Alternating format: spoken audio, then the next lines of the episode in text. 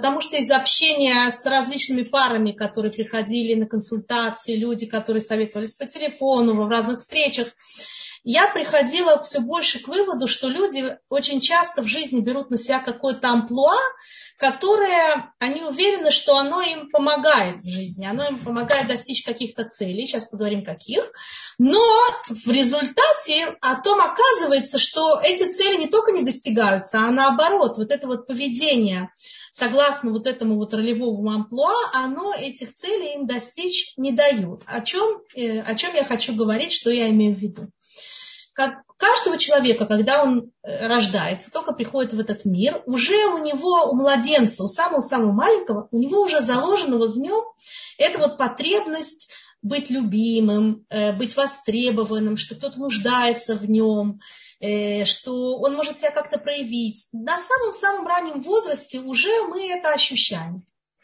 И если родители достаточно, так сказать, мудрые, и ребенок открыт, так сказать, навстречу им, что это тоже немаловажно, то человек действительно наполняется, и он, у него вот есть как бы в его душе есть два этажа. Один этаж вот этой вот безусловной любви к себе, уважения к себе, веры в то, что я как человек, как личность, я достоин уважения, как бы самодостаточность такая. И второй этаж над этим, он уже непосредственно связан со всякими поступками его, успехами или неуспехами, которые могут его, как понятно, расстраивать или приободривать, но они его вот с этого ощущения, как бы я достоин любви, со мной все хорошо, они его не спускают. Это то, что мы называем как бы не только, увер... не только уверенность в себе, да, можно сказать, и уверенность в себе, да, и цен, знать себе цену как будто. Да? Человек, когда он маленький, он не может знать себе цену. То есть ребенок априорно он воспринимает себя только глазами своих родителей, причем это достаточно до позднего возраста. Когда это перестает быть, это начинает постепенно, постепенно переставать быть в период э, повзросления, подростковый период, да, в Гилейт Багрут в этом возрасте ребенок впервые приобретает свой самостоятельный взгляд на мир. Он как будто бы отделяется от родителей, теперь у него есть возможность как бы критически оценивать и себя, и, и окружающих, и то, как родители к нему относятся. Он может как бы все эти вещи критически оценить. До этого возраста таким, а, такой способностью он не обладает. Он не может понять, я достоин любви, недостоин. Если по какой-то причине в доме, например, есть такая атмосфера, что родители, если ты нам принес пятерки, мы тебя любим, а если ты нам принес тройки, мы тебя не любим, если ты нам помог по дому, мы тебя любим, а если ты отказался помогать, мы тебя не любим, если у него есть ощущение, даже не всегда оно объективное, иногда оно может быть субъективным этим ощущением. Родители все делают правильно, но он, он так это воспринимает, или родители не специально, да происходит вот такое вот ощущение, что как бы он достоин любви, он как человек положителен, он важная фигура в этом обществе, только если, троеточие, уже дальше не важно, что если. У каждого свое если. Если он сделал это, если он помог тому, если он преуспел в этом, то такой человек, он всю жизнь его самооценка, она зависит от окружающих. Как понятно, можно всегда с этим работать и стараться укреплять вот эту вот свою, свой этот первый этаж, чтобы наша самооценка от окружающих так сильно не зависела. Она всегда зависит в какой-то мере. Так Всевышний сделал, что нам всегда нужны, нужно подкрепление нашей самооценки от окружающих. Вопрос, насколько это критично, насколько мы готовы пожертвовать своим «я», причинять разные неудобства, мучиться, страдать э, для того, чтобы получить вот это вот «я». И есть люди, которые в результате, очень многие из нас, да, которые в результате, вот, вот э, так у них жизнь сложилась, они пришли к выводу, что их любят, если. Если я, например, я любима, если я хорошая девочка, послушная, дочка у мамы была. Вот если я все делаю, что мама просит, я ей помогаю по дому, приношу пятерки, слежу за братьями и сестрами, мою посуду.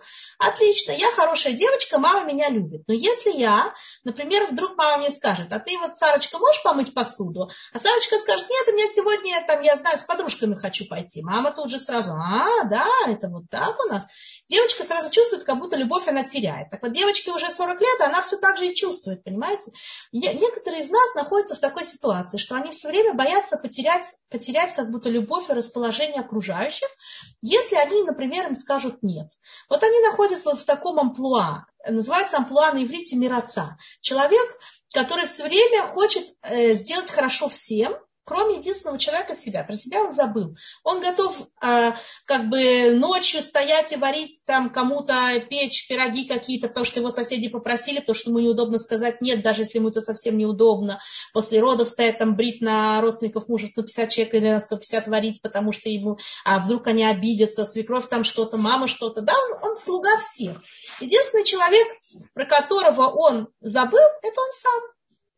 Э, и вот эта вот роль, да, роль того, что я послушная девочка у мамы, она продолжается. Уже мама на том свете, уже я уже давно не девочка, я уже сама бабушка. А я все по-прежнему такая, женатые дети, может прийти к себе на шаббат, у нее давление подскочило. Неважно, она боится им сказать нет, а вдруг они меня разлюбят, а вдруг они меня обидятся, все боимся кого-то обидеть.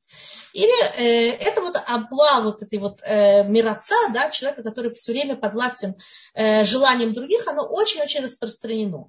Или другое амплуа, например, человек, человек, который всегда все за всех знает, за все он отвечает. Всегда он знает, как правильно решить все вопросы, у него правильные ответы на все вопросы, он за все отвечает. И все должны всегда идти за ним и делать то, что он говорит. Это даже не обязательно идет от, э, как бы, вот такой диктатор дома, да, он хочет повиновения слепого. Самое обидное у нас бывает от того, что эти люди иногда действительно искренне хотят сделать нам хорошо. Но как мы можем проверить, что вот то амплуа, которое мы на себя взяли, и мы думаем, что оно а для нас хорошо, э, как мы уже проверить, что в данный момент уже пришло нам время сменить роль? Может быть, мы с этим амплуа родились, может быть, мы решили, родились вот таким властным, так сказать, диктатором, и мы то по-другому не понимаем, мы только умеем всех строить рядами, пусть все, все идут в указанном нами направлении. Может такое быть, правда? Действительно у каждого человека у него есть какие-то определенные врожденные качества, которые действительно могут его подтолкнуть э, к выбору вот этого амплуа. То есть что, почему он вот эту вот роль, да, амплуа, почему он его выбирает эту роль? Потому что ему кажется, что если есть у него какой-то страх, скажем, да, страх, например, меня разлюбят, мной будут недовольны. Например, важно, все были, были довольны. И он выбрал себе такой амплуа. Если я буду всегда делать, что мной будут довольны, значит, меня всегда будут любить. Что у такого человека, что у него в душе происходит? Он не верит в любовь, которая не, э, как сказать, бескорыстную любовь. Он верит только в то, внутри. Даже это не столько, это ощущение какое-то, не то, что это происходит сознательно. Он так вот сидел и думал, я верю только. Это не так работает. Это работает, на, в принципе, на подсознательном уровне. Да? На подсознательном уровне у него есть такое ощущение, что если я не буду, если люди не будут мной довольны, если от меня не будет им никакой пользы, если они будут идти мне навстречу, э, то они меня разлюбят. Они, допустим, будут ко мне меньше симпатизировать мне. Вот у него такое, не верит как бы в беззаветную любовь, верит только в любовь вот такую, да, или, скажем, с и он действительно, этот человек, он действительно искренне старается всех ублажить, он действительно искренне старается дать каждому все возможно, что он только захочет. Любое какое-то желание другого человека, он старается его удовлетворить. Ну, казалось бы, что в этом плохого? Почему? Вроде бы это очень удобно, да, такой человек в доме. Такое самопожертвование ради детей, ради мужа, ради близких, на работе. Все коллеги знают, что он безотказно возьмет любую смену, самую неудобную, и выполнит план, и перевыполнит. А никогда никому ни в чем не откажет, не скажет нет. Какая в этом проблема? Пусть, может быть, остается с этим. И можно ли вообще, например, вот такое амплуа изменить? Какая в этом проблема? Что если человек чувствует, что сколько он не делает хорошего добра людям, в ответ он получает что-то плохое. Когда мы делаем что-то хорошее, у нас должно быть ощущение счастья. В принципе, вот мы пришли в этот мир для счастья, да, мы хотим все быть счастливыми. Одна из вещей, которая может сделать человека счастливыми, это то, что он дает кому-то, он делает что-то хорошее. Если мы даем правильно, то мы действительно от каждого своего, от, от каждой своей отдачи, от каждой своей заповеди хорошей, которую мы сделали, подарок, который подарили, навстречу пошли, у нас должно быть ощущение хорошее, что мы хороший положительный человек. И мы того человека, которому мы дали, мы должны априорно его больше любить, как будто бы больше к нему привязываться. Так этому учили Паравдеслеру, если кто-то смотрел предыдущие уроки, что любовь – это результат отдачи. Чем больше мы даем, тем больше мы любим этого человека. По идее, любовь – такое чувство, которое должно нас наполнять светом, давать нам силы. Вот если мы даем это в таком варианте, если нас попросили о чем-то, мы сделали, и нам с этим хорошо, значит, все прекрасно. А что бывает, если мы все делаем и всем угождаем, и всех облажаем, и у нас внутри после каждого вот такого, или почти каждого действия, у нас вместо того, чтобы накопилась любовь к этому человеку, которому мы сделали, это, и этим людям, у нас накапливается обида, у нас накапливается ощущение, что нас использовали. Почему так происходит? Потому что эта отдача, она была на самом деле не результатом того, что мы хотели сделать хорошо другому.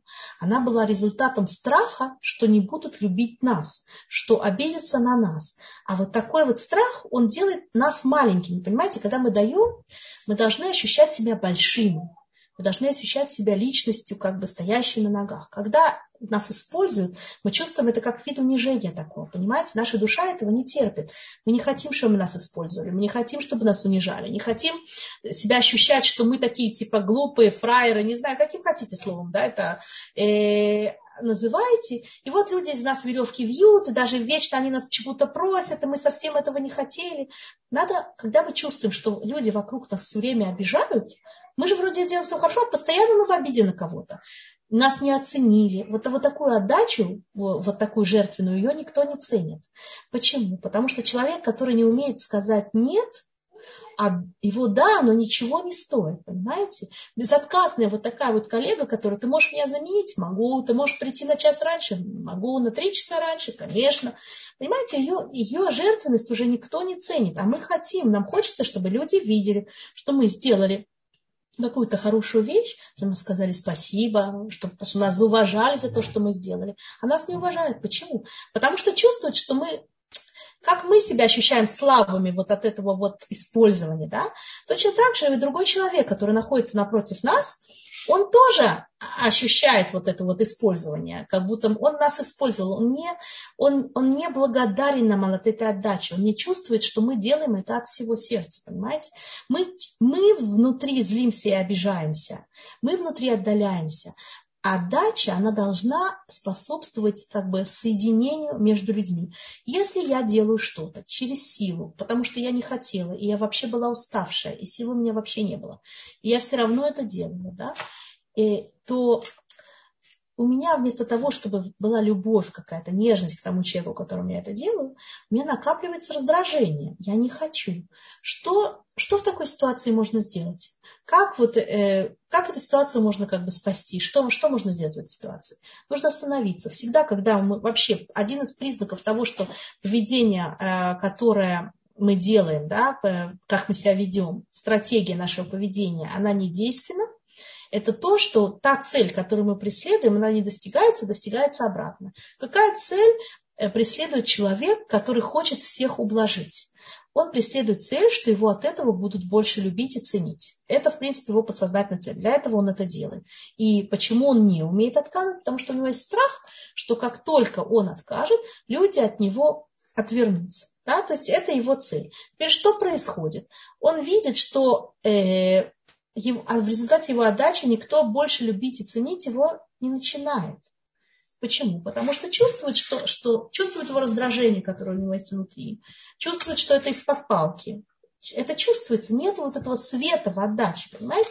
И кроме этого, мы всегда стараемся в нашей любви достичь, не все время оставаться на вот этой вот ступени любви за что-то. Мы хотим перейти любви. А если я постоянно отношения свои с партнером, с, с мужем, с детьми, со свекровью, с мамой, с папой, ставлю на основе того, что я сделала вам хорошо, из-за этого меня любите, то тем самым я сама как будто бы подрываю подрываю вот эту вот основу бескорыстной любви. Ее нет. Меня любят за что-то. Я сама это поставила. Останавливаемся и понимаем, что мы достойны любви в любом случае. И что даже если люди когда-то будут сердиться за то, что мы сказали им нет, Это их право. Мы совершенно тут не подписались никого ублажать. Ничего страшного. Останавливаемся с этим, понимаем, что у головы просто себе говорим, да, человек этот сейчас разочарован, потому что я ему не сделала то, что он хотел. Но зато я смогла стать личностью. Понимаете, я не могу постоянно себя аннулировать. Я тоже личность. Для танго нужно двое, для брака нужен партнер. Если я сама себя постоянно стерла, и я делаю только то, что мне говорят другие, я полишу все время под утку других, то рядом, то я тебя сам, тем самым как бы обнулила. Я стала пустым местом. А кто хочет быть партнером пустого места? Кто хочет быть ребенком пустой, пустого места мамы? Мама такая, она не воспринимается как личность, понимаете? У нас как у мамы, у нас как у жены, и у нас как у дочери, у нас есть как бы еще тоже такая э, ну, как, как у э, мамы и, и, и жены особенно, да, у нас есть ответственность быть личностью, потому что мы самой, самой своей личностью, каждый из нас, он когда пришел в этот мир, у него была какая-то задача, он получил какие-то качества, характеры особенные, да, какие-то таланты, какие-то склонности, какая-то задача, которую он может передать, взгляд на, на мир, да, которую он может передать своим детям, это очень важно, потому что мама это половина воспитания, папа вторая половина. Но мама, а, то, что мама нам дает, она дает это на более глубоком уровне. Папа нам дает это как будто бы через голову, а мама нам дает это через сердце.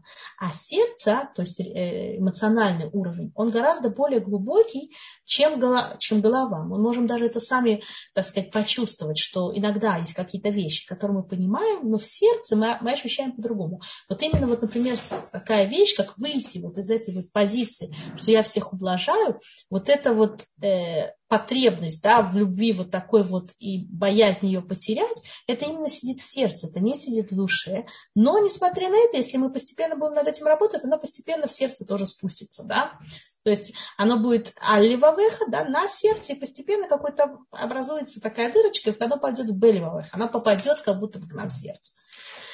Мама, ее влияние на детей, оно очень-очень важно, потому что э, то, что она, те ценности духовные, которые она передает, именно вот взгляд на жизнь, взгляд на мир, отношения, если мы говорим про религиозных людей, отношения к заповедям, если мы говорим про людей, которые еще не очень, э, и даже про религиозных тоже мы можем это сказать, то это также отношение к окружающему миру, как нужно вести себя с людьми.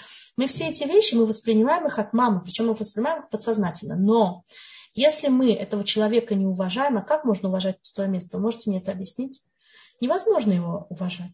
Если женщина сама себя не уважает, как она может ожидать, что кто-то другой будет уважать? То получается, что она как будто без себя лишает возможности передать свой духовный багаж, передать свой опыт жизненный, передать свое отношение к людям теплое, э, следующему поколению. Ее дети, как будто бы у них есть папа, а мама пустое место. Понимаете, это само по себе страшно. Теперь посмотрим, что происходит с мужем.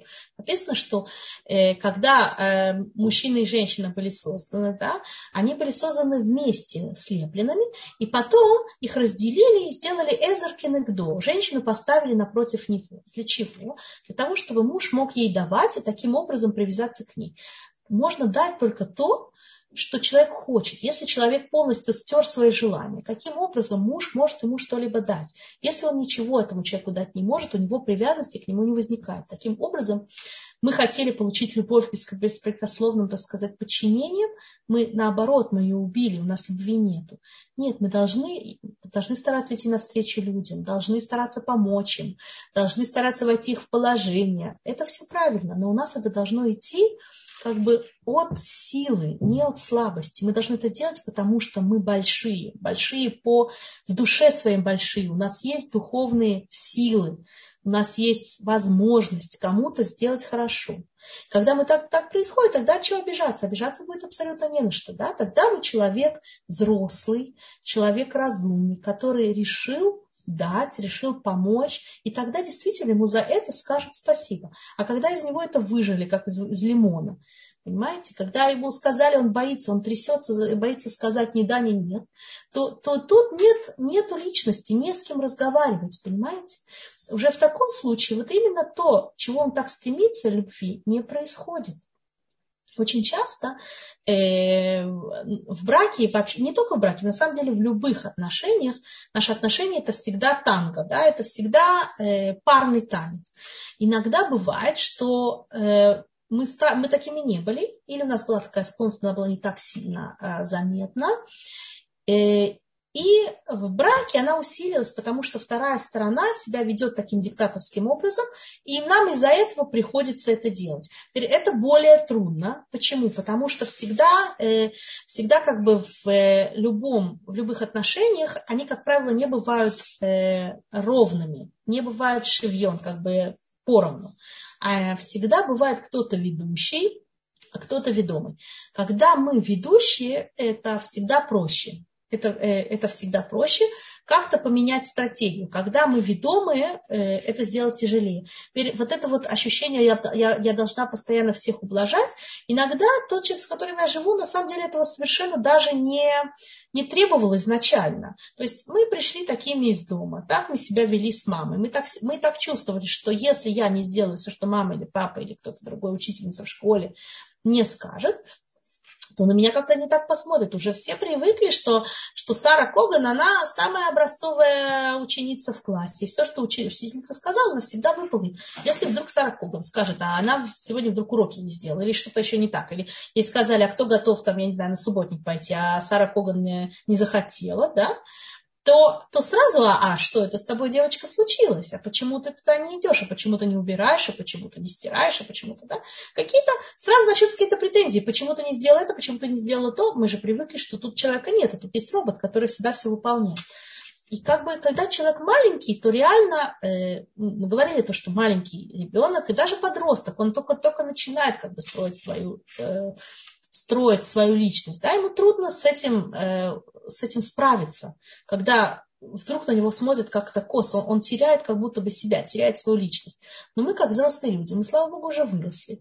И у нас теперь уже есть возможность перестроить это. Это не то, что я такой родился. Возможно, я родился, у меня есть очень хорошее качество, что я отзывчивая. Я хочу сделать людям априорно хорошо. У меня есть очень хорошее качество, что я гибкая. Я могу подстроиться под других. Эти вещи, они подарки, в общем-то, в жизни. Да? Я могу с ними сделать что-то, много всяких хороших вещей.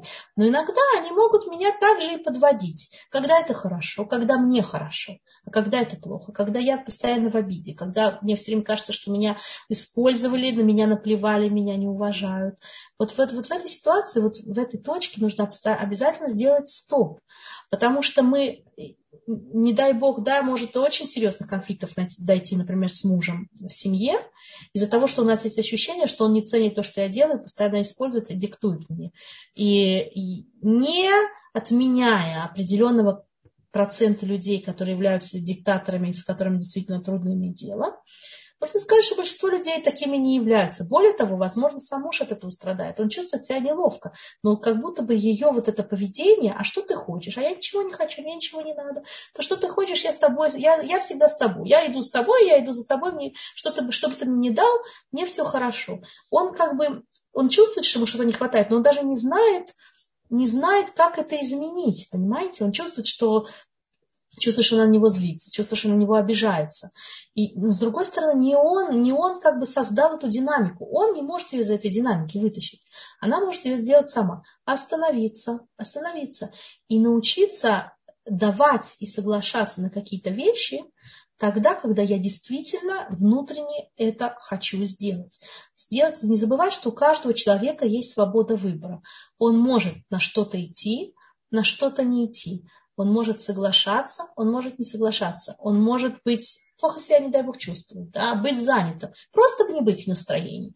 И иногда у него есть возможность сказать, нет, кроме этого нужно помнить, что есть такая еще вещь, да, есть э, э, предложение такое в в Магилат Эха, в свитке Эйха, который мы читаем на 9 ава, там написано, что нашим рахманьот бишлу еладеем, да, женщины милосердные э, варили своих детей. Как такое могло быть? Там объясняют комментарии, что у женщины был только один каравай хлеба, вместо того, чтобы дать его своей семье, она шла, и этот хлеб давала, например, в семье, где травмная, да, там травмная трапеза, кто-то умер, она вместо того, чтобы накормить своих детей, она шла и отдавала этот хлеб кому-то другому. Хотела помочь, да, соседу. Но что при этом случилось? При этом кто страдал? Ее дети. Ее дети остались голодные, она их, не дай бог, тоже могла похоронить. Вот мы не можем есть пирог и оставить его э, целым. Да? Лехолюга, лешеру чтобы волки сыты, овцы целы да, по-русски говоря. Всегда, если мы делаем э, милосердие кому-то одному, не всегда, но в, в очень в частых случаях, это может идти в ущерб кому-то другому. Например, я была уставшая, позвонила соседка, сказала, что у нее брит, и ей очень важно, чтобы я испекла туда пару э, пирогов. Да? Я, сил у меня не было, но отказать соседке мне было неудобно, а вдруг она обидится, мы же в близких отношениях, подумает про меня, что я не знаю что. Поэтому я встала и стала их печь. Теперь муж, например, вечером хотел со мной провести время. Бывает такое. Или ребенок хотел, чтобы я книжку перед сном почитала. Или был какой, какой-то, важный разговор с подростком. Но на, на все это я уже не смогла это сделать, правильно? Я же уже пироги пеку. Значит, пироги э, соседки в данной ситуации перевесили э, мои возможности пообщаться с близкими мне людьми, что, возможно, им это было очень важно. А также усталость, которая у меня была, она еще повлияла на все реакции мои, которые у меня были по отношению к мужу, по отношению к детям, Э, и более того, ощущение мое внутреннее, я не наполнилась, когда мы делаем что-то по своему желанию, и мы действительно, как бы у нас есть какая-то цель, у нас есть какой-то духовный стимул, то мы вот печем пироги, и мы чувствуем в этом свое призвание. Вау, хорошо, людям будет приятно, это большая мецва. Да, вот у нас это окрыляет, у нас мы как будто мы наполняемся такой энергией. И у нас сил становится больше, а не меньше. То есть сила это на самом деле источник сил физических. Он находится в душе. Он не столько, понятно, что мы с ума сейчас ходить не будем, будем спать два часа и только целыми днями всякие духовные, так сказать, наполнения себе делать, то понятно, что мы упадем. Да? Есть, есть э, границы, у организма человека есть границы разумные, он не может их при, переходить. Но в целом, да, если мы еще как-то в более-менее каких-то рамках живем э, нормальных, то если мы делаем что-то, в чем мы видим смысл, чем, э, что нам доставляет удовольствие, что нам доставляет радость, э, с любовью да, для близких людей по собственному почину, по собственному желанию, то, возможно, эти пироги вместо того, чтобы забрать у меня силы, они дадут мне силы. И я наоборот, я после этого буду окрыленной, я поговорю со всеми. Но если я приш... ко мне пришла соседка, и она меня просит об этих пирогах, а в данный момент времени у меня никакого желания печь эти пироги нет, а также и возможности нет, то когда я соглашаюсь через силу, зависит тоже да, о чем я думала в этот момент. Когда я соглашаюсь через силу, то вместо того, чтобы э, быть окрыленной, я чувствую, я, я чувствую себя изнеможденной. Вместо того, чтобы а, это вот э, то, что я сделала для соседки, мне как бы дало больше любви к ней, да, у нас есть заповедь любить каждого еврея. Вот я сделала для нее, меня стало, я стала больше к ней как бы прикипела душой, да, вот часть в этой, в этой семье, в этой радости их есть теперь моя часть, как Эзи Йофи, замечательно. Прекрасно. А если я не хотела? Если я, единственная причина, по которой я согласилась, это было мне просто было неудобно. Мне было неудобно отказать. Она подумает, что я э, неотзывчивая, а она мне тоже пекла. Я не знаю, ну какая угодно причина. Да? Она обидится. Э, то на самом деле никакой моей внутренней мотивации вот это вот делать у меня не было. И вместо того, чтобы получить любовь, я и, и выразить любовь, и получить как бы благодарность, да, я чувствую отчуждение. А отчуждение, которое я чувствую, оно же не испаряется никуда. Люди э, выражают то, что у них в душе, они, оно, оно видно у них снаружи. То есть э, у нас не всегда есть возможность как бы это как-то завуалировать. Тем более, что, скорее всего, она вуалировать даже и не подумает. Да? И вот это вот раздражение ее, вот это вот, оно во всем мимике, во всем э, сфатагуф, да, как бы в движениях, это во всем эмоциональном как бы настрое, оно будет ощущаться. И, и человек никакой любви к ней не почувствует. А потом она будет еще раздражена. Меня не оценили, я легла кость, костьми, а где благодарность? Да? Почему? Потому что это не было сделано с правильным, как бы, с правильным настроем, и этот выбор, он как будто бы не был сознательным, понимаете? Он был он был, э, как по-русски, на иврите сказать, миулац. меня, меня как будто это выдавили, меня заставили. Поэтому такая вещь, она она не подходит. Теперь э, э, разберем еще один э, как бы э, шаблон такой и поведенческий амплуа, очень-очень распространенный. Это люди, которые уверены, что они всегда правы, что все, она знает всегда все лучше всех, где что покупать и где что продавать, куда идти учиться, куда идти работать, во сколько ложиться спать и во что одеть свои, ваших детей, внуков и правнуков, и соседей. Они про всех знают. Какой бы вопрос вы им ни задали, они всегда уверены в собственной правоте, и они уверены, что вот это вот, э, как сказать, э, истину они знают лучше всех.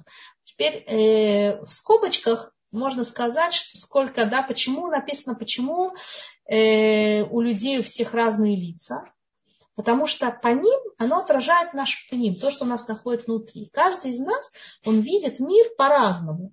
И в зависимости от того, как он видит, он его воспринимает. То есть есть какие-то вещи, которые априорно э, постановлены, например, законы. Да, есть еврейский закон. Вот это плохо, это хорошо. Так надо делать, так не надо делать. Но есть у нас еще достаточно большое количество вещей. Вот это вот э, э, диапазон вот этот вот между э, тем, что можно, тем, что нельзя, между ними есть огромный-огромный э, еще диапазон вещей, которые можно так, а можно так. Понимаете? Э, даже Тору есть 70 вариантов толкования. Поэтому говорить о том, что только кто-то один прав, а все остальные они не правы, это понятно, что это не очень мудро. Теперь, если это вот есть такой человек, почему он так настаивает, почему он так авторитарно себя ведет? Опять-таки, а корень он в том же самом э, отсутствии вот этого первого этажа, который должно быть в душе. В душе должно быть два этажа. Первый этаж – я любим, во мне, да, не в зависимости от чего. Всевышний меня любит. Я только пришел в этот мир, и Всевышний меня любит, таким он меня создал по образу и подобию своему. Да, мы все э, сделаны бы целем Акадош Бруху, да, как, как по образу и подобию.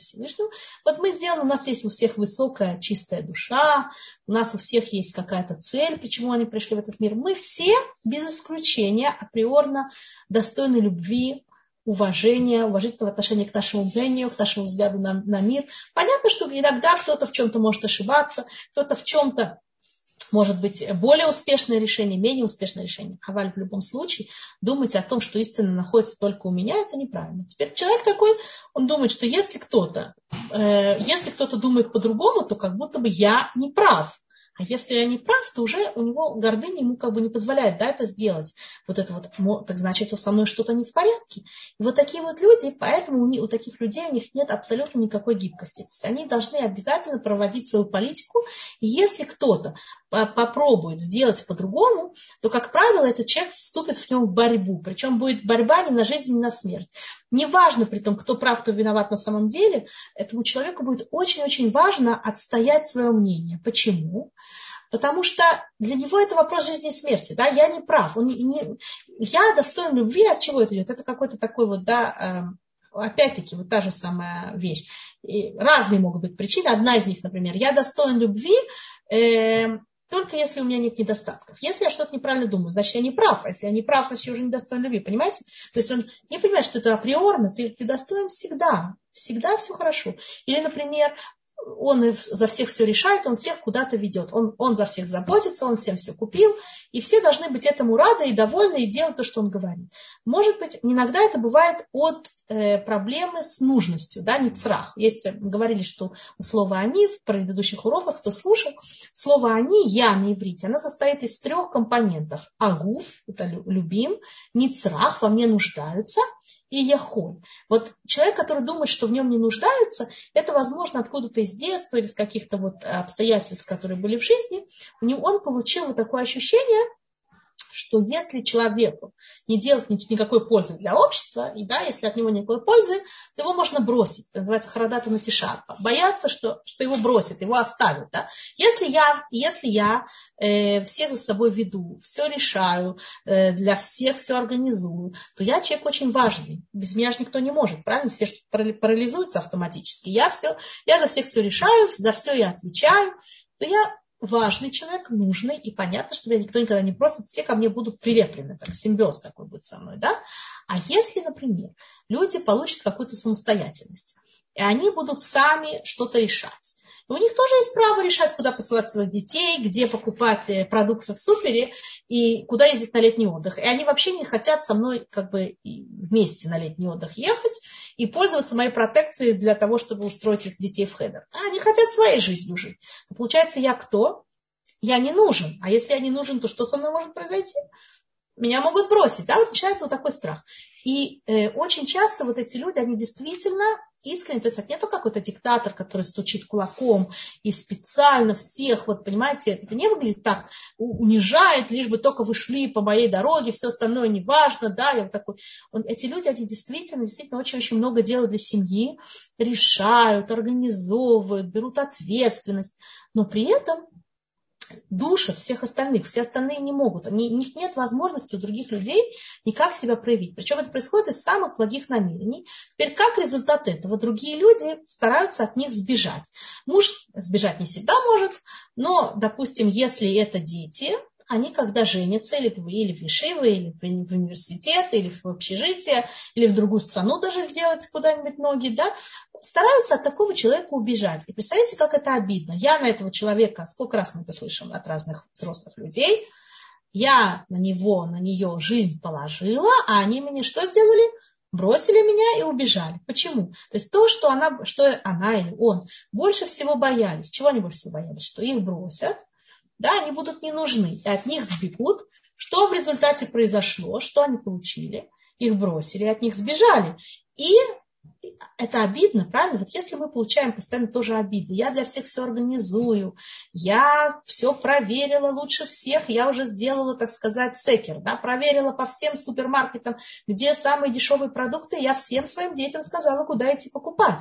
Они вместо этого взяли, завернули вместо направо налево и пошли в другое место покупать. Знаете, как это раздражает? Я все проверила, где надо купить квартиру, но они не хотят там, они не хотят снимать это. Я же, человек действительно мог приложить усилия, но он делает настолько агрессивной манере, и он настолько не готов слушать других, что даже если он предлагает какие-то правильные вещи, и если даже действительно сделал он, э, так сказать, скира, проверил все цены во всех супермаркетах, и там действительно дешевле, но люди не хотят, понимаете, не хотят. У нас у всех есть свобода выбора. И не люди не хотят априорно ее решать, лишаться этой свободы выбора. И они хотят решать сами. А за них готовы заплатить на 10, на 15, на 115, на 315 шекелей дороже, но пойти купить там, где они считают нужным, и то, что они считают нужным, а не слушать то, что говоришь ты. Вот сейчас недавно была история у меня, э, была какая-то семейная пара молодая, их трое детей у мамы. Мама одинокая, всю жизнь на них положила, одна их растила. Все дороги забегала, все за них решала, все за них платила, все организовывала. А дети оказались какими? Неблагодарными. Один сын уехал на север, она живет в центре да, страны, в Израиле. Один уехал на север, другой на юг, а сейчас Зукцаир, молодая пара, вот сын женился там пару месяцев, там полгода назад, с, с невесткой. Невестка, естественно, со свекровью почему-то по неизвестным свекрови, э, так сказать, э, причинам, как она думает, не поладила такая неблагодарная. Та ей все объясняет, что как делать, куда идти, куда что покупать невестка почему-то не хочет. Более того, молодая пара готова сейчас собрать чемоданы, и быстренько они только никак не могут решить, куда им поехать. На север, там, где брат, или на юг, там, где сестра. Они готовы уехать куда угодно. Лишь бы только с этой мамой любвеобильной рядом не быть. Представляете, как человек обижен. Я всю жизнь положила, я их с таким трудом вырастила, я все для них. Мои... У меня нет своей жизни, я живу только для них, я все организовываю, и они не хотят со мной дело иметь. Почему? Как это объяснить человеку? Да? Почему? Потому что у нас есть, потому что у нас есть потребность у каждого из нас решать свою жизнь самим, жизнь своей жизнью, понимаете? И без этого мы не можем. Есть такие родители, которые, не дай бог, э, в силу вот такой вот своей потребности, они выработали у своих детей симбиозную зависимость с ними. То есть они каким-то образом, э, как бы, поскольку они боялись потерять связь с ребенком, тоже у меня была вот женщина недавно звонила и спрашивала вопрос, Э, создали с своим ребенком такую связь, что он, он не может их оставить. То есть они как-то так вот играют на, на, на совести, они все за него решают, что он дел, должен делать, как он должен жить. Какой ребенок может потом, уже в 40-50 лет ребенок, да, пытается построить свою семейную жизнь, и, естественно, у него это не получается, потому что мама не дает, она не отпускает вот это, не отпускает. Вы чувствуете, вы хотели быть важной, вы хотели быть нужным, вы вложили всю свою жизнь, вы вложили всю свою любовь ради того, чтобы люди вас нуждались, для того, чтобы близким людям было хорошо, и они вас не оставили. Что в результате происходит? Все от вас убегают, все вас оставляют. Давайте подумаем, почему это происходит. Может быть, стоп? Может быть, постараться э, быть нужной так, в такой форме, чтобы не душить всех остальных вокруг, понимаете? Это очень трудно вот услышать вот, так, вот такое вдруг предложение, да? Нам кажется, что нет, они неблагодарны, я совсем не такая. Надо вот подумать, да, подумать, покопаться в самой себе. И вообще, всегда, когда мы находимся в ситуации, когда вокруг нас э, слишком много людей нас обижают, неважно на какую тему, нужно всегда остановиться, потому что это, понимаете, это, это, это как сказать, это как красная лампочка на приборе загорается. Что-то, что-то в моем поведении, в, том, в той стратегии поведения, которой я, я как бы придерживаюсь, оно приводит к тому, что люди меня обижают. Понимаете, я обижаюсь. Или они, может, меня даже не обижают, я обижаюсь на них. Да? Вот одна из причин, что я за них все решила, я для них все устроила, они от меня сбегают. Как такое может быть? Как неблагодарность? Знаете, никогда нельзя забывать, что все, у, все, у любого человека уже после, э, там, э, даже правильно воспитывать с детства свободу выбора у ребенка. Да? Спрашивать, что ты хочешь кушать, что ты хочешь одеть, что ты хочешь, куда хочешь пойти. С самого-самого раннего возраста уже развивать у ребенка как бы возможность проявить себя и выразить свое желание. Ну, в разумных пределах. Понятно, что э, ну, можно ставить границы, допустим, давать два или три выбора, две или три возможности выбора, не то, что выбираешь, что хочешь, я тебе весь игрушечный магазин покупаю, не так. Да? Но развивать у, у ребенка вот эту вот свободу выбора. И еще больше это должно быть в подростковом возрасте, потому что на А, слово на А, это лит на Р, освободиться, да, освободиться от чего? От связи с родителями. Связь должна быть, но она должна быть уже потом на другом уровне. Тем более, это происходит, когда мы женимся. Когда мы женимся, не, не можем мы продолжать находиться в симбиозе с нашими родителями. Даже если наши родители обижаются, у нас нет возможности так себя вести. Почему? Потому что у нас есть вторая сторона, у нас есть супруг.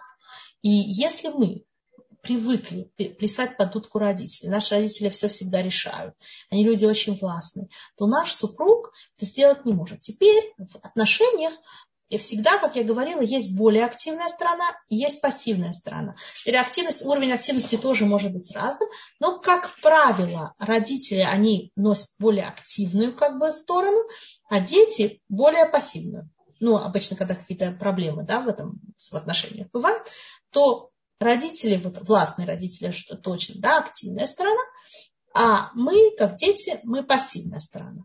То есть э, в данном случае мы действительно мы не можем, мы не можем изменить родителя, не можем изменить стратегию. Но можно постараться как бы это объяснить. Э, очень часто, к сожалению, приходится сделать дистанцию, потому что по-другому этот человек не понимает. Но когда мы сами оказываемся по другую сторону как бы барьера, когда мы сами становимся родителями взрослыми, когда у нас есть уже подростки, когда у нас уже есть женатые дети, и мы вот вмешиваемся вот так вот в их жизнь. Или, например, даже не надо так далеко ходить, мы только поженились, мы совсем молодая пара.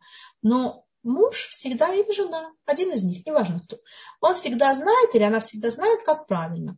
А вторая сторона априорно всегда неправильно. Теперь, если э, человек, вторая сторона, она более мягкая, то, возможно, ему удастся внедрить, так сказать, свои властолюбивые э, намерения в жизнь. Но вопрос, какая будет у этого цена. Э, если я как, я как человек, я человек активный, да, я сильная сторона в браке, и, и, и вторая сторона, она более слабая, она мне подчиняется. Надо всегда проверить, что наши отношения вот такие вот делают. Все ли довольны таким раскладом? Э, особенно это касается, когда женщина верховодит. Почему? Потому что охрают, ответственность, ее всегда есть только 100%. Тот, кто решает, он также берет и ответственность. Одна из вещей, которая может быть вот в этом, в этом вот, э, человеке, который всегда все решает, что ответственность в жизни за все решения тоже берет он. То есть он, не, он, он все решает и все правильно, может даже не все правильно, может даже он не думает так, что все правильно, да? Но ему приходится все решать, и вторая сторона с ним никогда не спорит. Теперь одна из причин, особенно если мы женщины, так это вообще плохо дело. Почему? Потому что у женщины есть потребность опереться на мужчину опереться на мужа, чувствовать, что с ней рядом мужчина. Мужчина это должен быть, по идее, сильный пол. К сожалению, сейчас у нас э, в преддверии прихода Машеха написано, что женщины будут властвовать над мужьями. Ну, потому что это как бы исправление поколения, э, поколения пустыни. В поколении пустыни женщин тогда не дали, помните, не дали украшения э, своим мужьям для того, чтобы принести э, золотого тельца. И вот поколение женщин, которое живет сегодня, это как бы превращение душ Гилуля Нашамот, превращение душ вот тех женщин. Да? То есть те женщины были очень, э, очень властолюбивые, да, тоже сильные, не дали. Не дали, правильно? Не, не дали им сделать то, что они хотели. Но в результате что, что из этого получилось?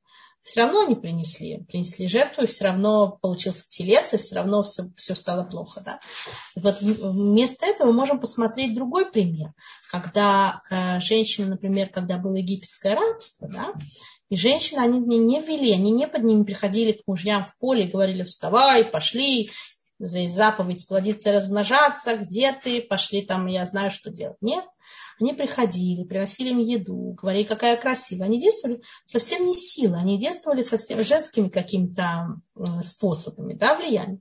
И в этом случае получилось что-то хорошее. То есть, когда женщина действует силой, как правило, ничего хорошего, как история показывает, не получается. Поэтому в наше время у женщин они очень-очень сильные, очень-очень э, независимые. Многие хорошо зарабатывают, стоят на ногах, а мужчины, понимаете, поскольку силы, они в семье распределяются, как бы есть 100% сил, энергии, есть 100% э, ответственности, есть 100% власти.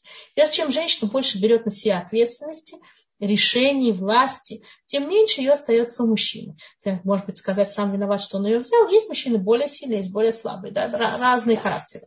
Но в любом случае, и иногда, если вы тот, кто доминантная сила в семье. Если вы это так, кто решает, реально, видите, вы решаете, он за вами плетется. Не давайте ему такой возможности, останавливайте. Я хочу знать, что ты решил. Не давайте ему возможности как бы все свалить на вас, понимаете? Потому что вот эта сладость э, как бы власти, я в доме все решаю, она может выйти нам боком. В какой-то момент мы чувствуем, что мы одни в поле. Понимаете, один в поле он не воин. Нету поддержки, нет кого-то, с кем я могу посоветоваться, нет какого-то партнера, который, с которым я могу что-то обсудить. Мое мнение правильно или неправильно, никого не волнует, второго человека мнения просто нет.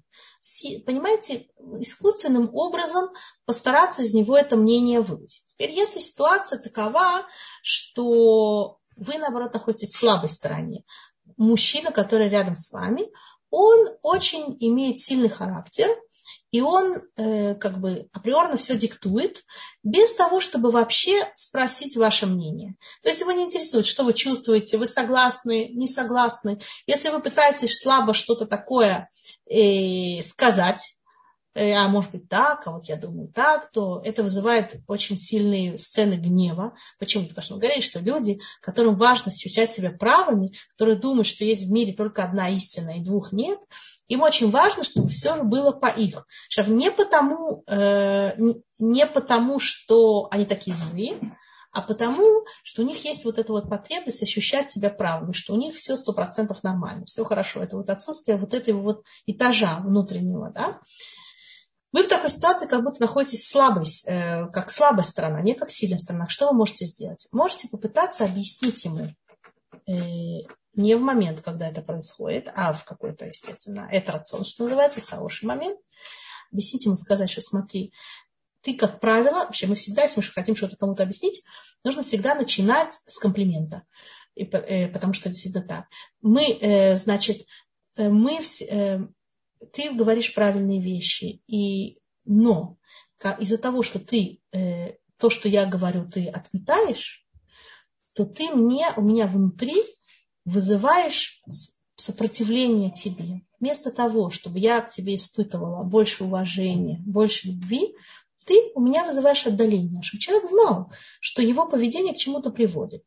Э, а, а, например, если человек идет в атаку и начинает говорить, а что ты хочешь, если ты все равно ничего не понимаешь, да, ну, жаль, то есть это, не, это не, не нормальное совершенно поведение, да, в такой ситуации. Это обязательно, обязательно это семейная консультация, это вообще без вопросов, люди не могут, пара не может так жить, понимаете, Потому, почему? Потому что вся идея семейного союза это прийти к единству, левый хат, да, э, э, Ишва Иша Заху, Заху 33 гематрия, что такое лев и хат, лев это 32 и хат, алиф, Лев Алиф. Мы хотим быть одним единым сердцем. Вы не можете быть никто, ни один человек на свете не может быть единым сердцем человеком, который его стирает с лица земли, который говорит, что все, что он говорит, это неправильно. Это невозможно. Значит, вы живете в какой-то ситуации не нездоровой, ситуация тираническая. Значит, из этой ситуации обязательно, обязательно надо искать выход. Если все-таки это не настолько страшно, то постарайтесь, понимаете, есть, есть люди, у которых действительно есть вот эти вот силы э, внутренние вести за собой. Есть, есть такая вещь на свете, да, но э, эти силы можно использовать по-разному мы можем э, быть мангик, мы можем быть лидером, и мы можем быть диктатором. В чем разница между лидером и диктатором? Диктатора не волнует, что чувствуют его подопечные. Что подчиненные его чувствуют, ему абсолютно не важно. Им нравится его желание, не нравится его решение. Они от него страдают, не страдают. Он проводит свою линию, ему абсолютно все равно на всех. В отличие от этого лидер, о, ему важно, вот как Мелах, царь настоящий, да, еврейский царь, например, как он был. Ему было очень важно благополучие его подчиненных. То есть он вел за собой так, чтобы и при этом он все время чувствовал, людям хорошо, им, им хорошо от того, что я как бы делаю, то, что я советую. Это очень-очень важный момент.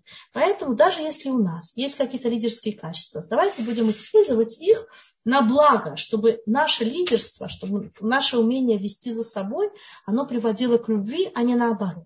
Теперь я думаю, что Батшева пришло время, э, я вижу, тут есть всякие люди, которые э, хотели что-то спросить. Э, и вопросов в чате как таковых нет. Поднятая рука это уже следующий наш лектор. Поэтому а, а вот это кого... телефон, это что? Есть тут такой это... телефон? Это нет, это все в порядке. Мы пытаемся просто а. перевести Тамар в, в активные а, участники а, группы, все в порядке. Да, Если да. у кого-то есть воз... вопрос, можно его задать сейчас, пока у нас еще есть несколько минут.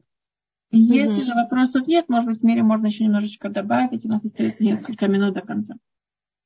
Э, вот тут мне написали, здравствуйте, не получается встретить любовь, но без любви не могу найти себя, ничего не вратать, нет сил жить. Как быть? Помогите советом.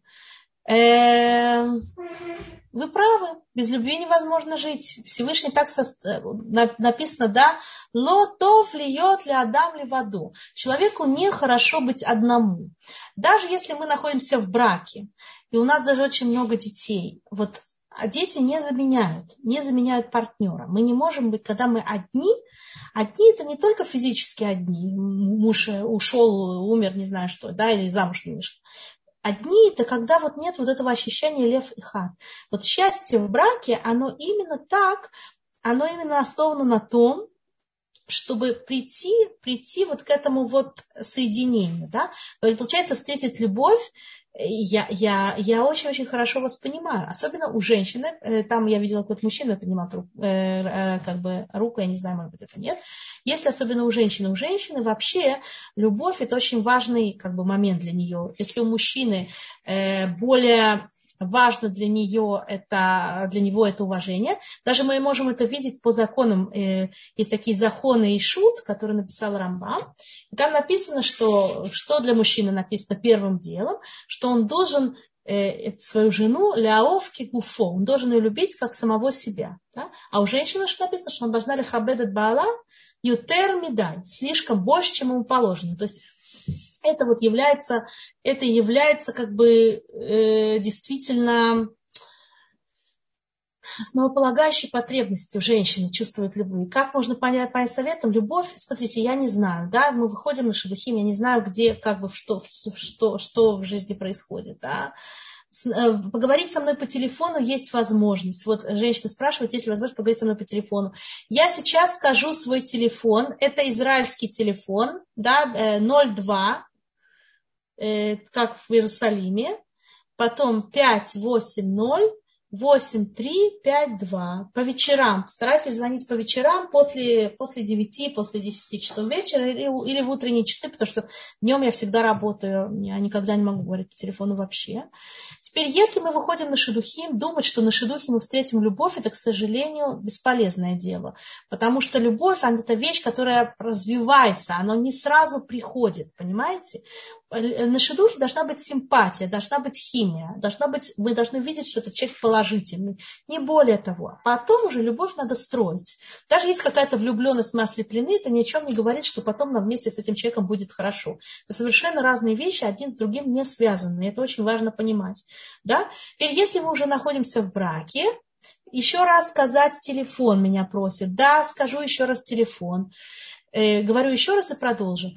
Мой телефон 02 580 8352.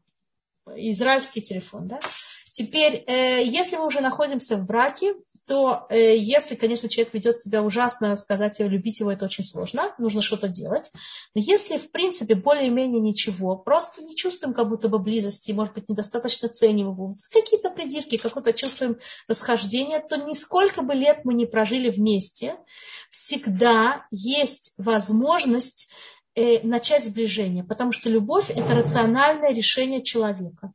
И если бы это не было рациональным решением человека, то не было бы заповеди «возлюби ближнего, как себя, в авто кашем лакеха». Если у нас есть заповедь что-либо делать, значит решение любить – это сознательное решение. Я только посмотрю в чат, и я вижу, что уже говорят антопольский ждиот – а, все, я все Да, вижу. у нас есть еще один вопрос, который перешел на WhatsApp. Я его да. зачитаю, и это будет да. последний наш вопрос. Так да, да, да. Тамара уже с нами. Да, да, да. И Двора спрашивает такой вопрос. Как пережить разочарование? Мы муж и жена, но нет эмоциональной близости. Нахожу компенсацию с детьми и друзьями. Я да. уважаю и принимаю различия. Да. И различия на муж самовлюбленный эгоист и будет таким всегда. Больно думать об альтернативном сценарии. Я вас понимаю очень хорошо. Э, если вы считаете, что ваш муж самовлюбленный эгоист, то любить такого человека природно очень тяжело. Насколько это так, я не знаю, потому что я его лично не знаю. Э, я вам посоветовала бы, э, может быть, даже если муж, вы думаете, что не согласен, обратиться на консультацию одной и постараться посмотреть, что в вашей ситуации можно делать. Потому что компенсация с детьми это хорошо, но в какой-то момент дети женятся и уйдут, понимаете, а вы останетесь одна.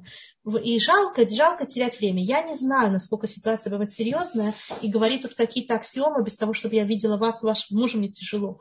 Но я вам советую обратиться к консультацию хотя бы даже одной, даже хотя бы один раз, обрисовать картину, и, возможно, появится какая-то возможность, какая-то, какой-то просвет. Сто процентов не могу гарантировать, но шаве попробовать имеет смысл попробовать. Вот что я думаю.